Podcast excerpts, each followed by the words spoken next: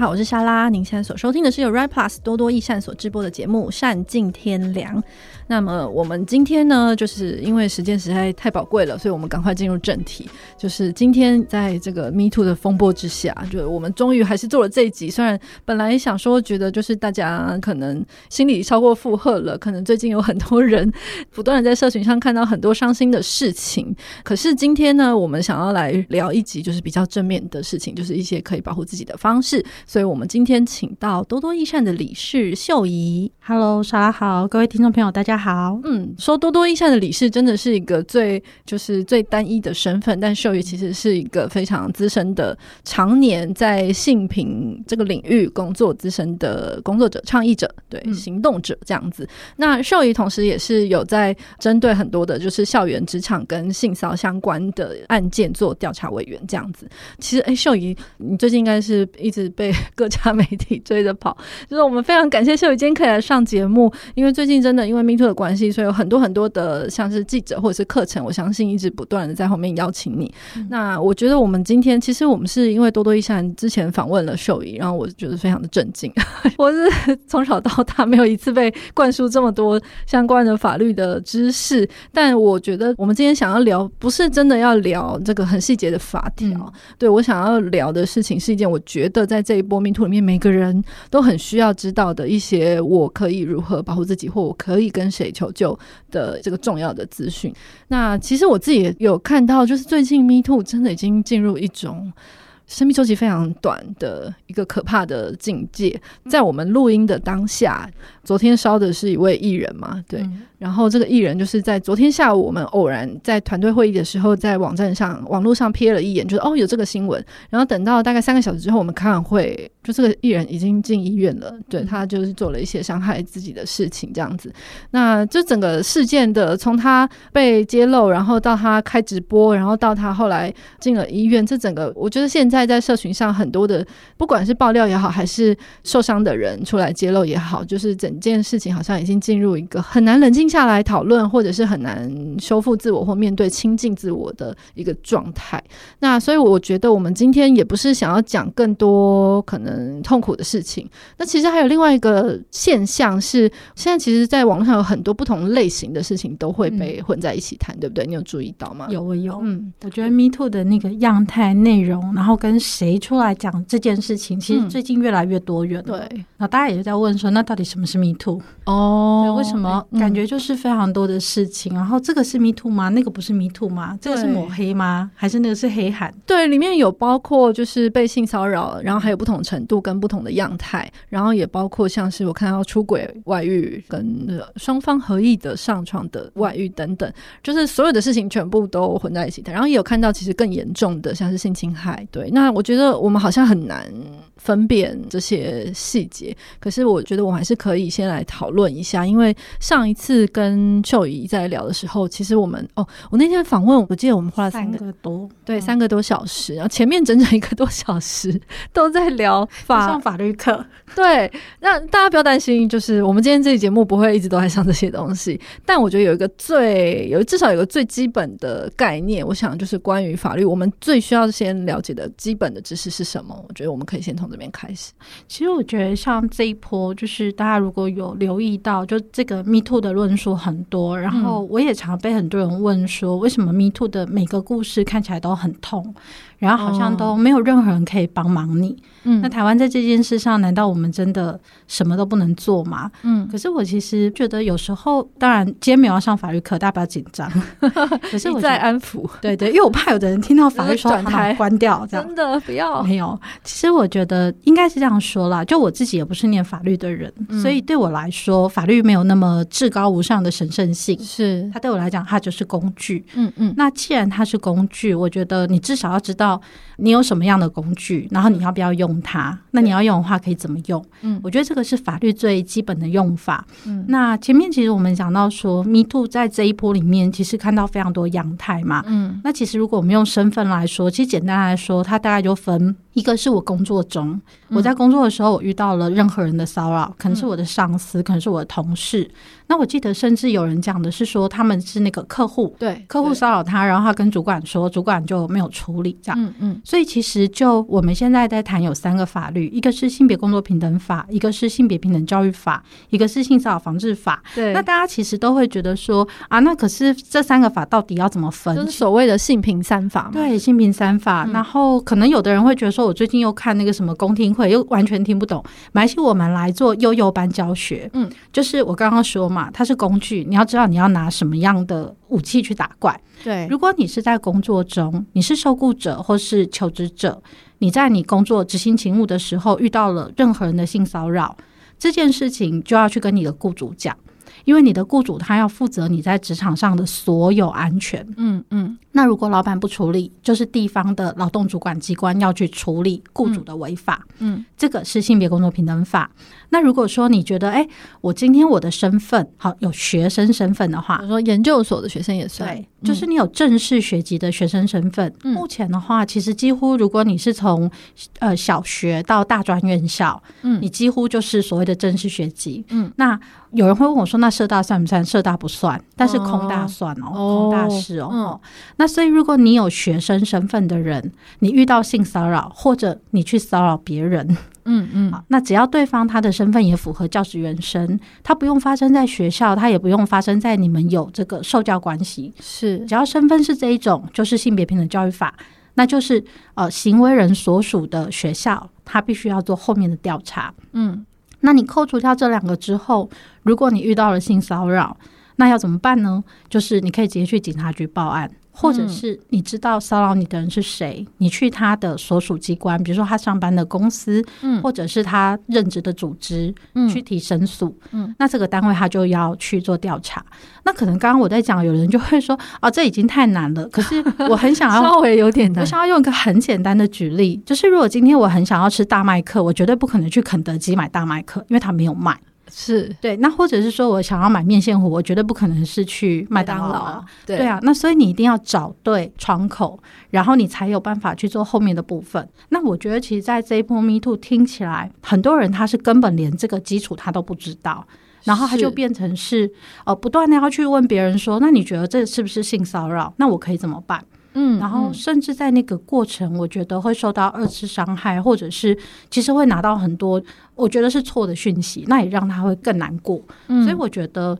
最基本的就是大家不要裸身打怪，你一定要知道的是，我如果有武器包，它长什么样，然后背不起来没关系，我会 Google 嘛，大家都会 Google 啊，你就 Google 就可以看到相关的法条跟内容。对，所以刚刚简单来说，其实就是分成教育的身份，然后还有职场上，如果你是一个员工，然后其他所有的就是都算是就是性骚扰，其实性骚扰法、性骚扰法，对对对，那就你可以去找警察。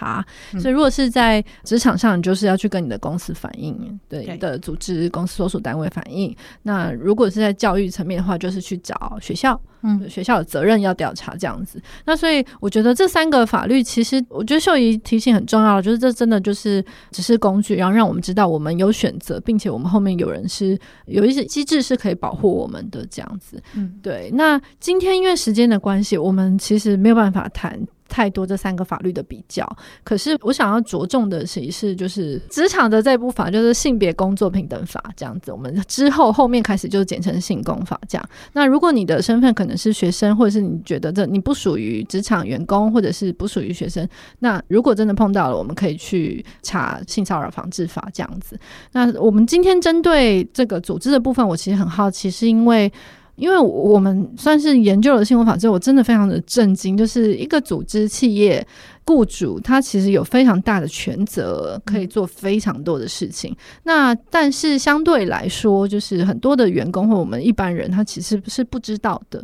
就是而且我觉得里面有很多想象啦，就是假设我今天在我的工作上，不管是被我同事或主管，或者是我的业务业务往来的客户，就是骚扰的时候，我们自己都会想象说啊，这件事情会。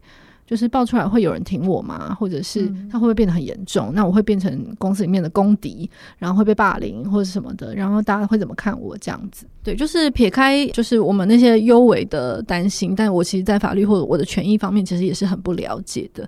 那不知道就是我们现在就是最基本的一些认识，就是如果今天我就是一个员工，我可以要求我的组织为我做什么吗？就是从不管是从日常，或者是在我可能被骚扰的时候，这样子。其实我觉得莎拉这个问题啊，我想要转一个方向，嗯，因为我觉得如果我们今天预设的是员工要去要求雇主，那个是我已经知道我有什么，哦、对。可是我们刚刚在讲雇主责任，应该是就算我不知道，嗯，我的雇主应该都要先帮我准备好。嗯，其实举一个最接近的法律，比如说职业安全，嗯嗯，比如说今天没有发生公安危害，但是雇主就要先做防治，对。那我觉得性骚扰也是嘛，就算我都不熟悉这些东西，然后我也不知道这个。工作上可能会有什么样的风险？哈、嗯，或是我有可能需要准备哪些东西？那我觉得我们讲性工法里面，雇主责任，雇主就要做。嗯，所以其实性工法它对雇主的规范，它其实分三块。第一块就是预防，比如说我们所有人到职的时候，嗯、其实我觉得我们一般人都这样啊，我自己也是。我去上班的时候，其实我大概只会问什么时候休假，然后工作时间，对啊，钱怎么算？对，然后基本上从我上班开始，就是我漠视同意了这个劳动契约。是，那但是其实如果说我的雇主他在我到职的时候，他没有告诉我说啊，我们公司对于性骚扰这件事是零容忍。如果发生了，你要找谁？然后你后面要怎么样去处理这件事？嗯，我觉得那个是雇主失职，哦、也就是说。预防工作，我觉得是雇主要给员工的。你要先把这个所谓的相关规定都讲清楚，让他有知道他有一个管道可以去。不然，因为我觉得蛮多公司他会停在前面，就是哦，我们对性骚扰零容忍，然后就结束了。然后他就会说我们彼此尊重，我们公司没有任何的性骚扰。真的，你是不是听了太多鬼故事？对我，我已经听到太多。就是你很认真讲完，然后他们的主管就说啊，我们就彼此尊重，好，我们就没事这样。可是后面是真的就是需要一个具体的做法或一个专责的人，对不对？对，我觉得其实那个是公司他自己本身就应该要备齐的，嗯，因为他要让员工知道说，哦，我其实如果真的发生，我可以找谁。那其实我觉得在前阵子的这个 Me Too 里面，你可以看到那个当事人，他们最常问的就是我发生了，我不知道找谁，我甚至要去问我其他同事，我都还担心，对啊，我可能资历比较浅，没错，我不知道这是不是一个人脉上面的潜规则，是，或是这个人的风格，嗯，那或者是有的人也会说，那。我发生了这件事，可是我其实我并不知道这个到底是不是性骚扰。对，那或者我跟 A 讲完，那会进入程序吗？不会进入程序吗？啊，而且这样就会被不一定是很想让他知道的同事知道。对，所以我觉得这个部分其实他是雇主责任，是我的雇主本来在预防的时候他就要做的。嗯，他要让每一个人来上班都可以安心的上班。嗯，那另外第二个，其实我觉得雇主很大一个责任是不管。你前面有没有做到预防啊，或者是这些？因为其实我常常都会跟雇主讲一句话啦，可能听的人有的人是组织的主管哦。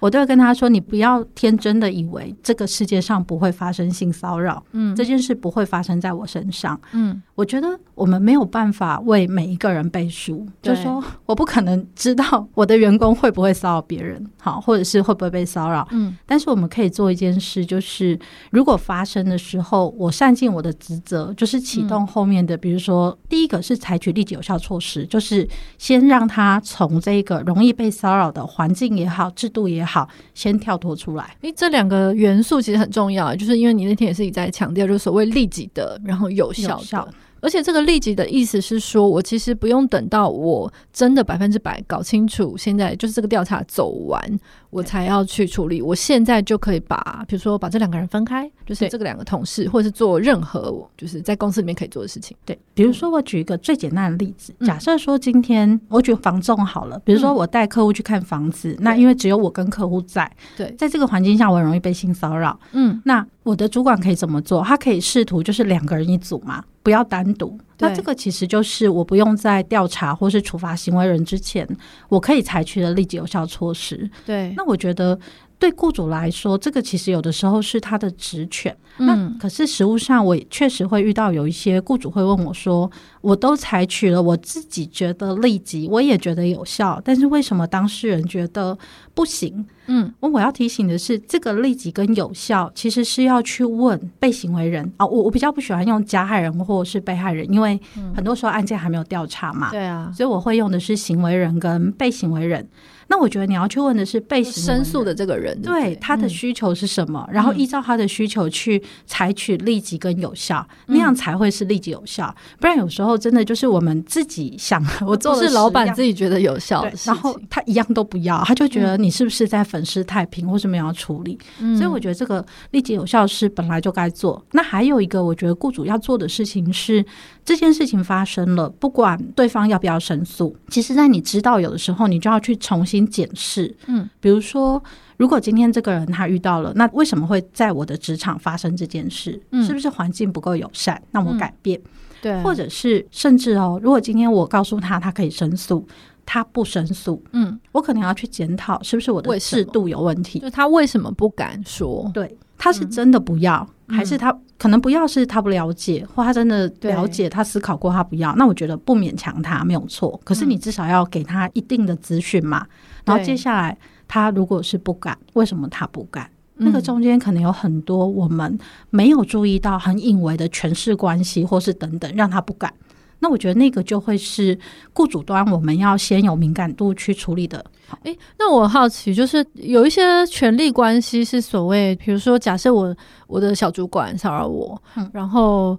假设这个公司里面可能比较有可能去处理这件事情的是更高的主管，嗯、可是我如果去找那个更高主管，我这样就是越级报告，那我之后会被秋后算账，这样怎么办？其实，在性骚扰的事件里面，他们有说要分层报告，基本上、嗯、原则上，因为他的处理是保密的，嗯、那大部分的公司里面对到的那个对口，就是专人的那个对口，他、嗯、是要有一定职权的，嗯、因为我才能够层级要够高，对，我才能够请这个当事人来协助厘清跟调查嘛。对如果今天我是最菜的，我怎么可能叫 叫不动老板？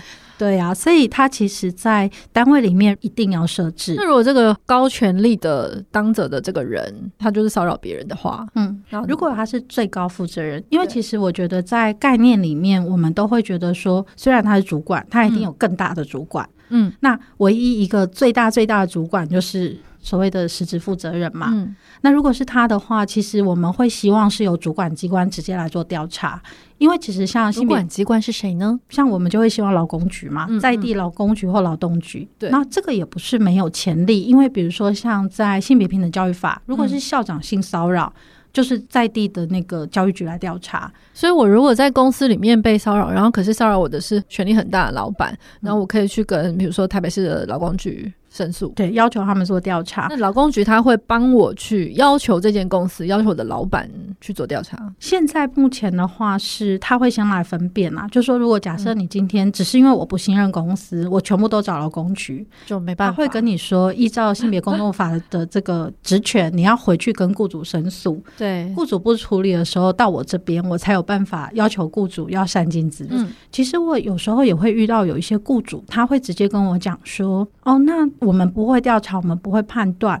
那假设真的有的话，你就去提告啊。可是，嗯，我觉得提告走司法一定是当事人他的权益之一。对。可是我不会用要不要提告，或者是司法有没有胜诉来作为我嗯在职场上要不要认为要处理，或是他是不是性骚扰的唯一标准。是，我觉得这件事很重要，因为大家都知道，其实，在如果是刑法好进入司法、进入刑法，或者是民事损害赔偿。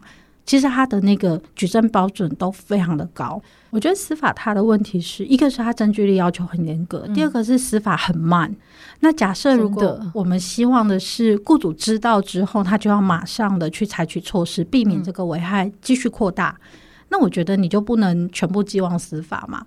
对，司法是可以作为最后，比如说我对于行为人的这个惩罚的辅助。我觉得这个好像是对一般员工来说也是很需要知道这件事，就是其实很多人会觉得他。现在讲出来，接下来就要提高，可是他没有本钱，他觉得他没有时间精力去或者金钱去提高，然后他没有办法去玩，就是去进入这场程序这样子。然后我们也会把后面的事情想得非常的复杂。可是今天其实一直在讲的就是，公司其实能做的事情非常多，就是组织能做的事。所以法律只是其中一项，可是组织还可以做所谓的调查。这个调查其实跟司法那种调查是不完全一样，但这个调查还是需要一个程序嘛，就是一个阶。段，可是刚刚也是一再提醒，就是在所有这些调查结束之前，组织还是能够立即并且做一些有效的事。其实我觉得应该是说，比如说我跟莎拉，我们在讲法律，我们的认知可能不一样。嗯、对我来说，哦、比如说申诉调查，它是一种法律啊，它是行政申诉调查。对对，但是它跟我们想象中的那个刑法或民法重的啊，或者是我简单来讲，就是要去法院开庭的，其实它是不同的，但它都是法律。嗯、那我们其实，在实务上，我们可以要求雇主，像刚刚讲的那一堆责任，对是因为我们有一个基本法在后头嘛。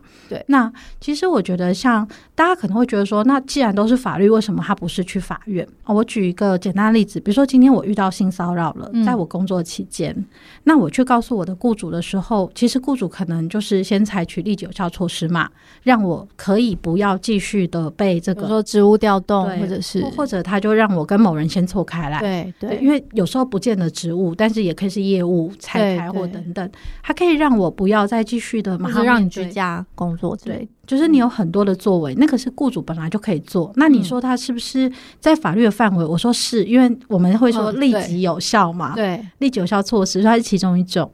那启动调查是我如果提出申诉了，我雇主在受理之后，他必须要，比如说像有的单位，他就会组所谓的调查小组，三到五人的委员，嗯。那委员他其实他会透过就是分开的询问双方当事人或者是证人，嗯，然后去了解说，哎，你谈的这个性骚扰事件是在什么脉络里面？嗯，你的感受是什么？对方怎么陈述这件事？嗯，跟相关的客观的物证或者是其他，把它综合起来，这个叫做调查。嗯，它的功能是要去理清发生了什么事，那这个事有没有对于被行为人，就是申诉人？它造成什么样的损害不舒服？是不是跟性或性别有关？然后造成什么样的侵害或不舒服？这个会是在调查中我们要去厘清的。嗯，那所以这一个你说它是不是法律？它是，它叫做行政申诉。对，那但是有这个依据之后，其实雇主端，我觉得它的好处在于，因为你有了这个调查，我之后如果我要惩处行为人，或者我觉得不成立，我不惩处行为人，你都有一个依据嘛。因为老板确实在这个里面是占一个非常重要核心的角色，没错，没有人是可以回溯当场看到当场的，没错。那我要去判断，我就必须得要依赖这些专业或协助，嗯，嗯，让我去做一个比较客观的、好有含逻辑性的判断，嗯。嗯，那我觉得这样子下来，其实这个程序走下来，对于这个当事人来说，可能是一个他可以在保密或是一个比较安全的状态下去陈述为什么他觉得不舒服。那对于这个行为人来说，我就算今天要被说我是性骚扰，我要被处罚，也是要有一个依据或一个事实。对啊，我觉得那都是一个比较好的状态啦，不会是我雇主讨厌谁，我就用这个去把它废掉或干嘛。嗯，其实我上次在跟秀瑜聊的时候，我印象很深刻是，这整个就是这个所谓的性工法这样看下来，我就发现雇主在里面，其实他如果要把事情弄大，或是把事情弄小，或是他直接把案子吃掉。其实好像都是有一些 空间，因为我们这样好像在负面宣传。但我意思说，反过来说，这个雇主要在职务上做很多其他的事情也是可以的。比如说，因为我那天印象蛮深刻的是，就是假设先调查已经确认，就是我所有的证人或者是周边这些人，我把事情搞清楚之后，我可以针对骚扰别人的人这个员工，然后去请求他可能就是赔偿我公司的损害嘛，就是名声的损害。那我也可以可能减薪，就是降薪或是调职。或者是各种不同这些全部都是在一个企业里面可以做的事情。对，因为其实，在性工法里面，它的原则啦，嗯，其实就是处罚行为人，补偿被害人嘛。嗯，那我觉得，其实一般我们讲处罚，我们想象的都是那就罚钱。比如说，常常有人就会问我说：“嗯、我们没有摸到，这样是不是罚一万就好？啊，有摸到罚三万？”这个问题，我跟他说，不是有没有摸，不是部位问题，而是今天这件事对于当事人造成什么样的损害，是，然后影响他的程度。那你想想看，如果今天假设是在职场性骚扰你的人是你的同事，嗯，他给我十万块，但我每天还要看到他，对啊，比较好，还是我要求雇主把他跟我的职务调开？我不想要，至少短期或是一定的时间内，我不想看到他。嗯，我们分开来工作，我觉得可能很多人会觉得后者比较有用吧。当然，所以我觉得这个就会回到说。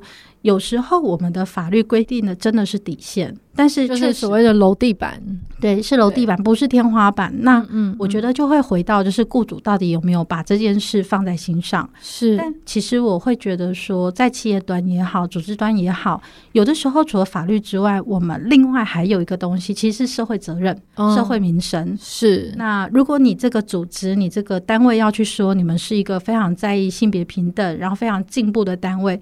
我觉得你就不能只是把这个楼地板当做天花板，说法律没有的我都不要做。我觉得不可以这样。但我觉得这好像有的时候是一个就是知能的问题，就是我可能我的老板跟我们所有人一样都没有受过，就是都没有学过这些东西，然后他们其实不知道，其实在这个法律的，就是现在的这些权益之上，我其实这个企业可以去规范很多事情，甚至因为我们最近在就是征求一些在组织里面可能受到比较良好的对待的一些就是受访者，那我们也有听到一些他为什么觉得他比较好，就有些组织他其实根本没有。呃，还没有啦，就是他甚至还没有把这些机制全部一一的，就是白纸黑字一条一条写下来。可是他们的员工在里面是很安心的，因为他们从头到尾都不断的被耳提面命说，如果发生了什么事，你可以去找谁。那如果这个呃你在业务上被谁骚扰了，我们可以做什么样的处理，或是我们一定会处理。就是光是承诺我们一定会处理这件事，都让人觉得很安心。然后这个资讯的透明，我其实觉得非常关键，就是。我到底出事的时候，我可以去找谁？然后我甚至不知道，呃，如果我的公司处理不好，我还可以去找劳动部，我觉得劳工局。对，就是光是这个资讯的揭露，我觉得对员工来说，好像就已经是非常重要的一件事。我觉得其实刚好趁着这一波啦，嗯、我觉得是一个让所有人重新体检，就是我们对这件事认知或者是职能够不够的时候。嗯，像我觉得这一波以来，我跟雇主端，我讲的都是过去。你们没有经验，是因为你们很幸运没有处理到。是啊，但是这个幸运有可能是有一些员工受伤，他离开，嗯、他没有告诉你，不代表你们从来没有过。真的，对我说，那既然有这个补课的机会，赶快建制机制，然后赶快跟你的员工说，嗯，让他们心安。我觉得这是一个非常重要的事情。嗯、所以其实像刚刚讲的那个资讯透明，我觉得这跟过去有很多的雇主觉得说。我一旦告诉员工这个，会不会让我们内部就是变得用这个来做斗争工具啊，或是更不安宁？有的人就会觉得，那我都不要讲。嗯、可是我其实、哦这个、想法是，嗯，对我其实有听过主管就这样跟我说，他就说我们以前不知道就，就就没有这种事啊。然后有了之后，就开始有人来说，嗯，嗯但我其实我就会问那个主管说，你觉得你们都不讲好，然后这个人他不透过申诉管道进来找公司来处理。那他就直接去 MeToo，对，他就去 Facebook 上讲，去爆料，会对公司比较好嘛？真的，那他们就会觉得说，哎，对哦，好像这样子，其实对公司或对个人，我觉得对个人的损害也非常的大，因为我们都知道嘛，其实台湾社会对于这类的事件，某个程度上，我觉得呃有高度同理心没有错，但它的反向就是我们也极度的嗜血，我们很想要知道。哦什么样的八卦或隐藏版的故事？嗯、那那个其实对于站出来，他是是希望可以有一些协助，好好处理这件事的人来说，其实是二度的伤害或三度的伤害。对，而且其实我们今天在讲的是，就是。一个求助的选择，跟就是那些结果，其实有很多的选项，或者是他不一定像我们想象的，好像你一定要上法庭，或者是我要等待调查我的事情才能够，我的危机才能被解除。那只要如果你的公司是有意识想要做这件事情的话，那其实理论上他应该可以成为你的靠山，就是有人是可以去协助你做呃立即有效的处理这样子。对，那可是，在这一波里面，我觉得我们好像比较没有这个意识到，就是因为。有些组织他会觉得，哎、可是法律没有说我可以写嘛？法律没有说我可以，因为我的某个员工性骚扰别人，我就把他降薪，或者是我就可能损害他的工作权，或者是我就命令他居家工作。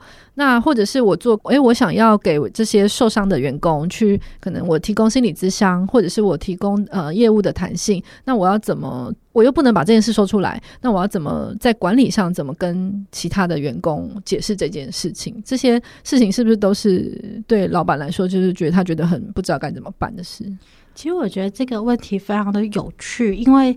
很多时候我们在劳动市场里面呢、啊，就是我在工作中，我觉得老板自己的弹性非常大。比如说什么时候加班，什么时候补班，这个好像他也没有觉得这个法律没有明写。比如说这个时候要加班，那我可不可以叫员工加班？没错，对。那可是到了性骚扰这件事的时候，对，就突然就会说，那法律没有写，我可不可以做？嗯，其实我们在职场里面，我觉得除了性别工作平等法，其实有另外一个非常基本的法律叫做劳基法，它是另外一个，它是另。另外一个楼地板，没错。当然，剥夺工作权，其实，在对于劳动者来说，是一个非常极度的惩罚。嗯，那我们其实，在实务上要做这样子的一个判断，确实要注意到比例原则。是，但是你说，说比例原则是说看这个事情的严重性、严重性、轻中重，嗯，然后对于当事人的影响，然后他的。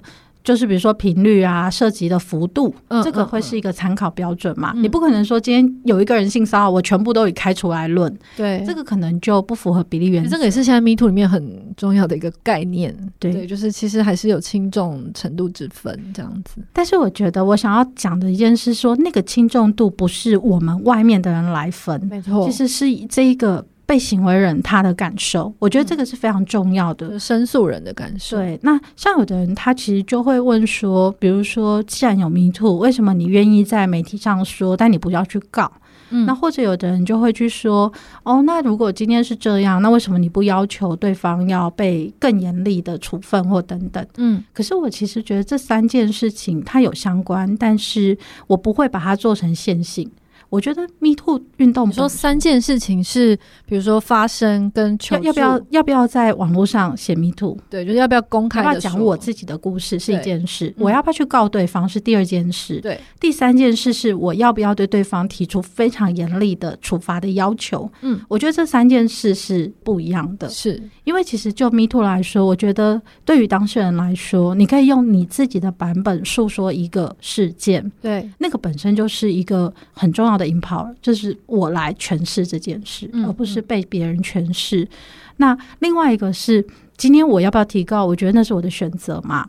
那跟后面你要怎么去处罚他、惩处他，那个也绝对不是我说了算。嗯，所以我我会认为，其实这三件事情是分开的。那我有时候我觉得，虽然我们知道它分开，但实物上确实有时候雇主啊，他们就会问说：那如果你今天来跟雇主讲了，然后你又不要我开除他，或那你干嘛跟我说？对，其实有些雇主他们就会问我这么直接的问题，然后他就会说：“那你现在到底要我怎么样？”哦，你是客气版了哦，真的吗？这已经是客气了，是不是？我有听过有雇主就说：“那你就是来乱，你就是蹭这个热度。哦”天哪！所以你就来讲一讲，然后你又不要我干嘛？嗯、但是我其实想要提醒的是，如果今天回到最基本的原则，他来告诉你这件事，他可能、嗯、其实很多的当事人他希望的是，我希望这个职场不要再有下一个被害人。对，我希望。雇主马上做的是可以处理这件事，让他不要再发生。嗯，那这个我觉得是雇主责任嘛，是职场上的话，是啊，是啊。那他要不要针对行为人，或是他对于雇主的这个失职哈，造成他的损害，去提告刑事或民事？我觉得那是他的选择。嗯，但是不会因为这样你就说啊，你既然没有做后端，所以前端就不要做。我觉得这是两码子事。对，而且我觉得这里面好像有一个，不管是老板自己还是员工自己，都可以意识到的一个最重要的事情，就是在法律之上，在这个企业里面，在这个组织里面。员工可以要求更多，组织也也应该要做到更多。那这个所谓的更多，就是我们自己的，就是你刚刚讲，就是法律。如果法律是楼地板，那我们在上面盖的这个房子，就是我们的规范、我们的默契、我们的文化，其实都是我们可以在里面建立的。那包括我怎么样去创造一个环境，然后让每一个人都确定的知道，就是如果有什么遇到这样的事，你可以找谁，然后这个人会帮你保密，你不用让每个人都知道。这其实是我们之前在访问，像是就是妇。就有基金会他们在说，就是其实求助不一定等于你一定要公开你的事情，嗯、对你，你可以去找一个关键的人，然后他可以帮你，比如说立刻的把你跟不舒服的这个人，让你不舒服的人分开，然后给你一些协助，这样子。那其实刚刚也有讲到，就是呃，老板其实可以去用各种方式，包括提供资商的资源或者资商的补助，然后用各种方式去支持受伤的人，然后老板也可以去用各种企业的方式。去处理这个行为的行为者，可是这其中有一个，就是我觉得大家常常把它想象的非常严重性，就是所谓的调查这件事。嗯，就是假设我今天在企业，我我在一个组织里面，我只要一想到我现在把这件事讲出来，然后接下来要启动调查，就所谓的启动调查这件事，是不是就是一件？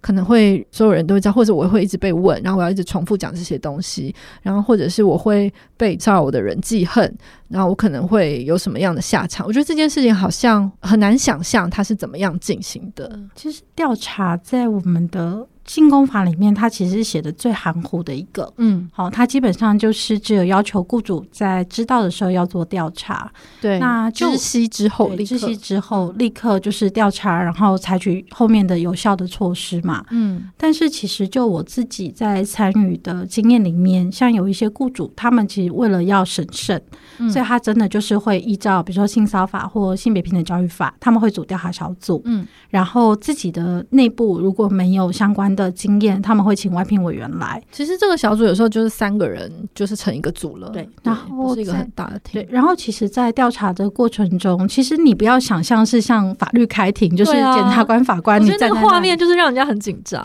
没有，他其实就是像我们现在这样啊，我们就是坐在一个桌子上，然后我们聊天。我们桌上有盐酥鸡什么之类的。我们我们现在 现在没有发现。但但其实，比如说像那样子，我们可能就会请他说明一下他提申诉的内容，对，然后他的感受，他遇到什么。事了？那所有的这个申诉调查，它都会是分开，而且是保密的。也就是说，跟任何其他的人都是分开的。对，比如说我访申诉人，好，我访被申诉人，甚至是证人，我都会分开，嗯、就是不会有大家想象法庭上那个交互诘问，啊、没有这个事情，因为我们也会担心，就是。如果性骚扰的本质是权势或权力的话，power 对，那这个权力可能来自于上司下属，来自于年资，甚至有一个有一种的权利来自于社会上对于特定性别、特别对某一些人的包容度。这个都会让是来自客户关系，你的一纸合约、利害关系，真的，对，我觉得那个都是权利它展现的方式嘛。那所以，如果我们今天还在用就是一定要对质的方式，你可以想象被权势压迫那方还一定不敢讲真话。对啊，所以其实，在调查中我们会分开询问，然后也不会像大家以为的像做笔录那样我问你答，没有的，我们会尽。我觉得调查这两个字很 heavy，就是对对，就是会把它想。可是其实我后来跟秀宇聊，我听起来那个过程。比较像是一种接近资商会谈，就是有一种技巧去慢慢问出你的感受。我自己比较喜欢用的是访谈，对对对对，对，就有点像访谈，让他去讲他遇到的事情、故事，然后呃，有哪一些事情你想到对你有利，可以佐证你说的这些事情。嗯，其实那个就是我们一般在讲的证据啦。像大家想要证据都学到好像很困难。没有没有，就是想说啊，接下来下一步是不是要进刑法？就糟糕。没有没有，其实那个证据就是让这个所谓调查委员他可以去理解你的脉络，然后或是可以去佐证你说的事情，就这样而已。但是我觉得还有一个是大家对调查的不信任，是因为就是会觉得哦，比如说这可能是很久之前的事，假设是我公司五年前的事情，嗯、那或者是啊，这就是你们俩在茶水间发生的事情，可能不像人选之人里面刚好有一个就是摄影机可以把你录下来。嗯、那这个我要怎么把事情调查清？楚，那我会不会有员工其实会因为这样还真的被冤枉这样子？其实我觉得应该是这样说，当然这个跟调查委员的素质或是专业度有非常高的相关。后面下略三千字，对，就以下省略五千这样。对对对，但但我确实觉得，就是调查委员的呃，所以我们才会说他是一个专业嘛。如果你没有办法的话，你不要自己随便做，你可能就找就是专业的委员进来，外外面的委员，外聘委员。对，但是其实就调查委员来说，我们其实在询问或者是厘清的时候，当然会有一些技巧。嗯，那这个每一个案子都不太一样。嗯，可是我会觉得说，其实像刚刚会讲到说，那第一个是委员的专业到底够不够嘛？嗯、第二个是，其实在整个制度里面，它会设计一个叫做救济管道。是，就是说今天双方当事人，我只要在调查过程中，我觉得，比如说，我觉得这个委员他可能会特别偏袒谁，我讲得出理由，我可能就会依照所谓的回避标准，嗯，我要求这个人回避。你可以要求他回避，但是不能说我看你不顺眼，我就要你回避，这样不行。要说明你的理由。对，然后在调查之后，如果你对于结果不服，或者是你觉得在这个调查有瑕疵的话，你其实跟主管机关就可以再具体申诉，就是劳工局，对，或是你在这个过程中跟原单位，其实你可以二十天内提申诉，嗯嗯，就是他们会在另外组一个调查小组来处理，嗯，所以它其实是有在制度上设计了一个救济管道，嗯，那我会觉得说，其实很多时候实务上啦，我觉得大家的焦虑或疑虑，其实并不是真的已经发生了什么样的事件，嗯，有时候是因为我连这个制度都没有用，但是我不相信雇主。所以我就觉得他这个没有用，但是我不是要帮雇主背书。嗯、我觉得我也想要跟雇主讲的是说，如果你们前面预防，或者是我告诉你这些事，我真的会处理。你对员工来说，他有足够的信心，他其实不会这么怀疑，嗯、就是调查的这个是不是不公正或等等。所以它其实是一个一整套的一个信任的机制。对啊，其实我们去上班，我觉得某个程度上，我们就是踩在互信机制嘛。没错，我们不可能永远就是，啊，举最简单发薪水好了。我不可能 每个就是比如说老板说五号发薪水，我不可能五号一早就去刷，然后没有我就去告老板。嗯，我们很多时候在实务运作上，我们是采户型基础。是，对。那我觉得有的时候雇主会说啊，为什么员工不愿意信任我？我觉得那个就是我们前端真的没有好好做。可是我觉得秀仪上次有一个很重要的提醒，就是当然我们说事实很难分辨，然后所以会造成大家好像不相信所谓这个调查是有用的。但是因为我上次听到你们就是在调查，其实还会包括，应该说我们不止在寻找证据，但是我们也会很重要的事情是知道这件事更多的资讯。那这个资讯也包括，就是这两个人被申诉的人他是怎么诠释，他是怎么去看待，就是这个骚扰他的人的。关系就长久以来，你们的关系跟默契是什么？那你们相处的方式是什么？然后还有就是这个行为人本身，他是又是怎么看待这件事情的？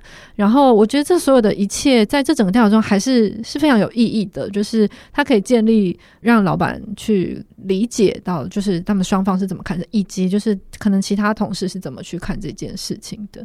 那这个是不是我们前面在讲说，他又是一个跟所谓的法庭的那个形式其实很不同的？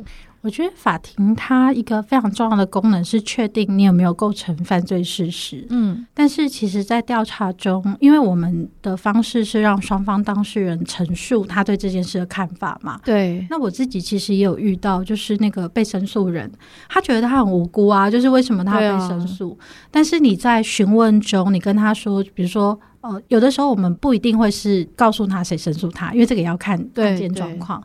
但是，比如说，像有时候我会询问他说：“那，嗯，如果你觉得你有些行为对呃公司里面或办公室的其他人造成困扰，嗯，那你会怎么样去解释这件事？”是，就是需要一个提问的技巧。那有的时候，其实那个行为人他就会跟我说：“哦，其实从来没有人告诉我这样，嗯，他不舒服，嗯嗯嗯，因为表面上大家都嘻嘻哈哈。”对，那当然他会生气，他会觉得说啊，干嘛不跟我讲？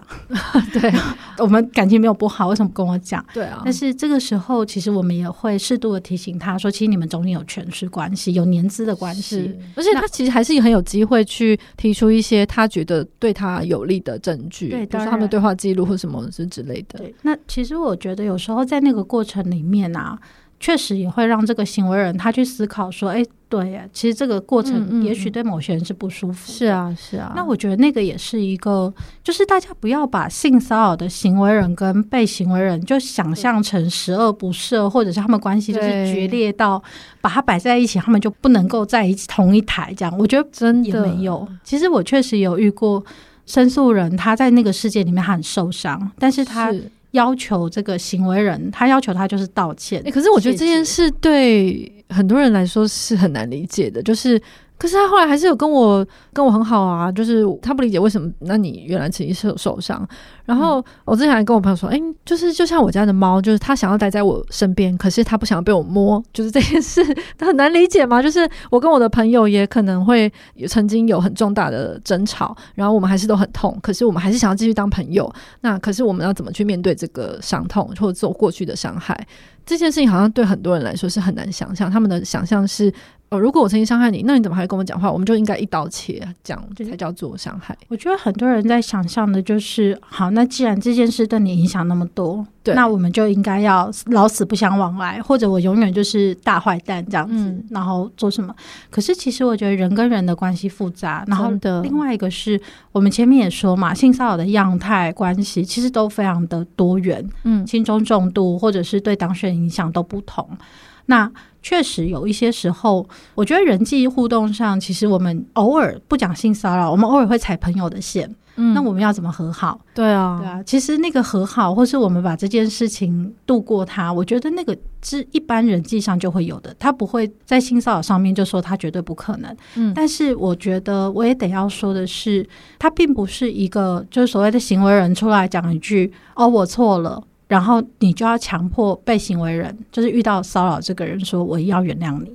嗯，我觉得这是两件事情，没错。而且其实我有时候我在看那个出来道歉，所谓我错了，其实我有时候也会生气啊。我觉得你道歉的对象应该是你做这个行为的。被行为人。那个当事人，对，可是其实有的人道歉是跟社会大众道歉，我就觉得，可是我觉得确实，啊、我觉得把事情摊在公众之前，他确实很多事情是已经，比如说像刚刚那个调查，嗯、就当我在小房间里面的时候，我还没有外界那些眼光压力的时候，我好像比较有办法去反省。但是当我今天就是开始所有人都顶今天我，他就开始变成一个防卫机制，就是他先，总之我现在要先跟大众对话，然后其实会遗忘了那个我最该。去对话的那个人，对，因为其实我觉得说穿了，他其实就是一个利用权势上对对方造成冒犯的行为，嗯，那只是说这个冒犯的程度、伤害度不同，嗯，那我觉得如果今天这件事情你要他好好处理，你真的是要跟那个遇到这个行为的被行为方，嗯，就是好好的告诉他，就是我错了，然后我什么事情上错了。嗯，那我后面我会怎么样处理？嗯，那我觉得在这个情况下，你你才能够去跟对方讲说，那你原不原谅我是另外一件事了。我不觉得真诚的道歉就要原谅，我觉得这件事没有直接关系。是对方可以一辈子不原谅你，但是不代表你们一辈子都不要互动。我觉得这是两回事。哦，是对吗？我可以永远不原谅你，但是。我还是继续跟你互动，而且他不原谅你，也不代表你就可以不道歉了。对，如果大家觉得很难想象，你就用恋爱关系里面好了，就是我们有一些事，我们就是过不去，一辈子不会忘。啊、但是我可能还想要跟这个人，就是继续有一些互动或关系嘛。对，那这个时候，或是婚姻里面也是有大大小小的争吵。对，但我还是想要维系这个婚姻。是的，那我觉得其实在这个情况下，有的人会决定就是离婚呐、啊，老死不相往来。对，对，对，我觉得有这种可能。嗯、那有一种可能就是，我们可能还是要互动，是、呃、可能这个是业务关系、工作关系或人脉，嗯、比如说我们有彼此共同认识的朋友等等。对，对，总之你有种种考量。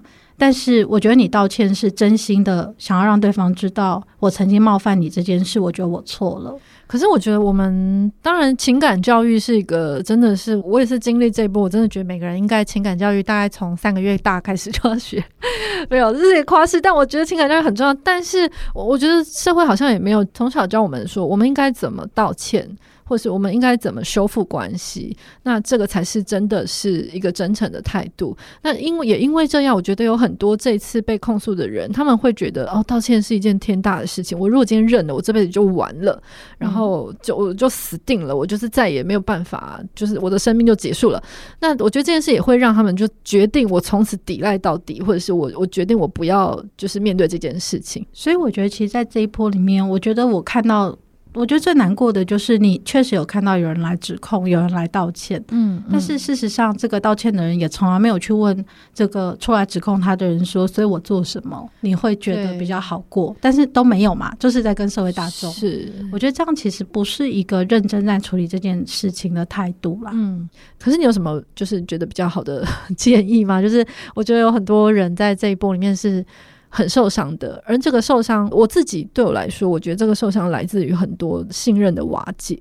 然后这个信任不代表，比如说我不是揭露者，然后不是有人骚扰我而的这种信任的受伤，而是。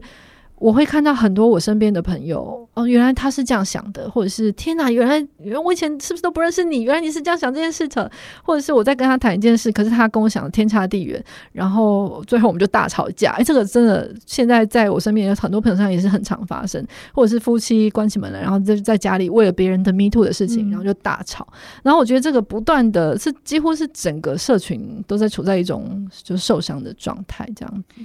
我觉得应该是说，Me Too 这一波确实勾起了非常多人不愉快的经验。嗯，好，因为有时候我觉得这个不愉快可能在当下它过了，我们就把它先放下来，但是没有忘记。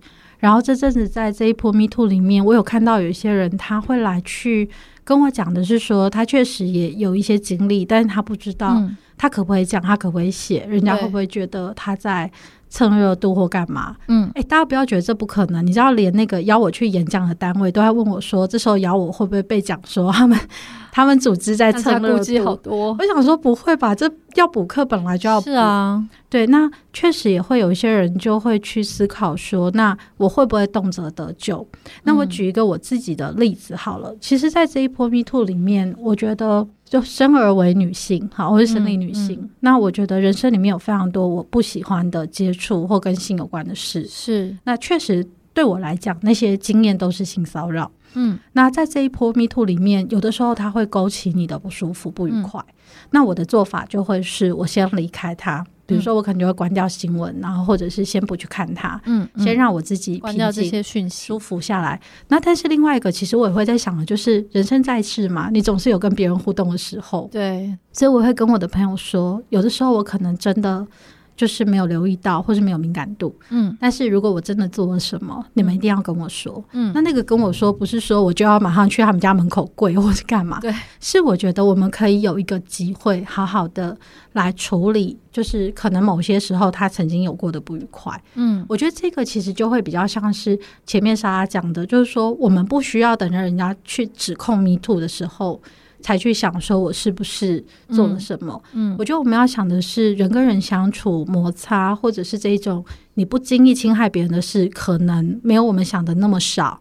那如果真的遇到了，我觉得就面对啊。对，而且我自己会觉得，越有权利的人或单位，越应该要能够了解自己的权利可以做到哪些事，或者是可能伤害到谁。对，这就是不管是骚扰别人的人也一样。然后我觉得在组织里面，就是如果你身为老板也是一样。而且身为老板，我自己觉得他对于在组织里面会发生的权利。是更需要有敏感度的，就他一定需要知道哦，为什么这个人他可能不敢绕过中间这个小主管去告诉谁？那或者是如果我现在把他抓来，那他可能回去之后，回去回到座位上之后，他可能会遭遇什么事情？他会不会被秋后算账？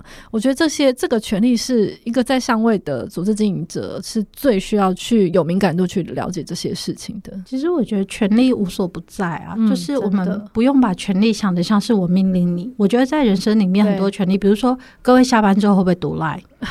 工作群组对啊，真的那。那你说你不读，好像也不会造成什么即刻损害，可是你就会害怕，就读老板的 LINE 到底要不要开？对。然后我们当然在法律上会明跟你说，你下班之后如果一个 LINE 就是十块加班费，但是没有人去跟老板算嘛。所以其实我觉得那个诠释，它法律有规定一个 LINE 是加班啊，是哦，他只是说要算加班费，是是是。那可是我们其实几乎不会算嘛。所以我的意思是说，我觉得有一些是不是很优微？比如说老板，你下班的时候。老板就说：“哎、晚上要不要去喝酒？”其实很难拒绝这件事。其实不用老板啊，比如说今天我在一个部门，我是新进来的菜鸟，对啊，然后重压力，对，然后我的同事就就跟我说：“啊，礼拜五下班我们去吃饭嘛，然后去喝酒嘛。”然后他们挑了店，你要不要去？对，我可是这样，可是我我说我去了，那我是不是就是积极同意我去了这件事？我觉得如果就形式上看起来你是同意的，而且是在神志清醒、可以选择、也知道内容的情况下嘛，对对。但是你要跟我说，在这个情况里面就没有权势差异吗？我没有那么乐观。嗯，但是我也并不会说，因为他有权势，他就一定是权势滥用。对，所以其实我觉得，回到刚刚莎拉说的，我觉得人生里面，其实你在的位置，很多时候他的权势关系是一个比较。嗯嗯，他不是绝对权势，有绝对的权势，但是更多时候他是因为我跟这个人对相对性的比较，比如说我比你资深，我比你待的久，或是这个议题我泡的比你久，对，那我对你可能就会。在不经意间，我其实在使用我的权势。嗯，那我觉得在讲说，那怎么样不滥用？怎么不把它变成性骚扰？其实你就真的要很有意识的在留意这个权势的部分。嗯，像我觉得可以想的就是，如果今天你是主管，是你要问大家要不要去吃饭，你要意识到的是我是主管，我绝对不是 只是问我的朋友要不要下班去吃饭。没错，我觉得这个就是一种权力上面的节制嘛。对，那我有一些事我可以建议，有一些事我不可以建议，而且这是一个流动，对不对？比如说你今天去外面上课，当你是一个讲师的时候。就是你在那个当下有可能有某种的 power，对，其实我觉得这个就很有趣啊。比如说，我举一个讲师最常经历的权力的互动好了。嗯，如果我这个月很没有，就是工作很少，然后我就希望别人邀我去演讲，哦，那你就是可能是一个弱势的讲师。对，然后可能别人他提出要求的时候，很多事情我就会愿意配合或去做。嗯，但是如果我很忙的时候，我可能就会选工作。所以你看那个权力，它不是绝对，它其实是一个相对，对，然后它会在不同的脉络、不同的状态下去有一些流动。嗯，那我觉得人跟人之间的权利也是像这样，所以其实有时候我们在谈 Me Too 的时候，哦、呃，我也会认为我们不能够只是去看说他做了什么行为，你要看的是双方的关系在什么时候做这个行为，他的反应是什么。对我来讲，那一整套。才是我们在谈的性骚扰，嗯，嗯，而不是只有动作本身。所以他是没有办法去脉络的去列出来条列，说什么行为就是什么什么什么之类。对啊，当然，比如说今天我们大家很嗨，在这个情况下，我很了解你，然后我讲的一些话，跟我们可能在讨论工作的时候讲，或者是我们根本不熟，对，那那个会完全不同嘛。对对，对，对，所以不是看这个动作或话语本身，对，要回到它的脉络去做。没错。好，那今天非常感谢秀仪，就是我觉得。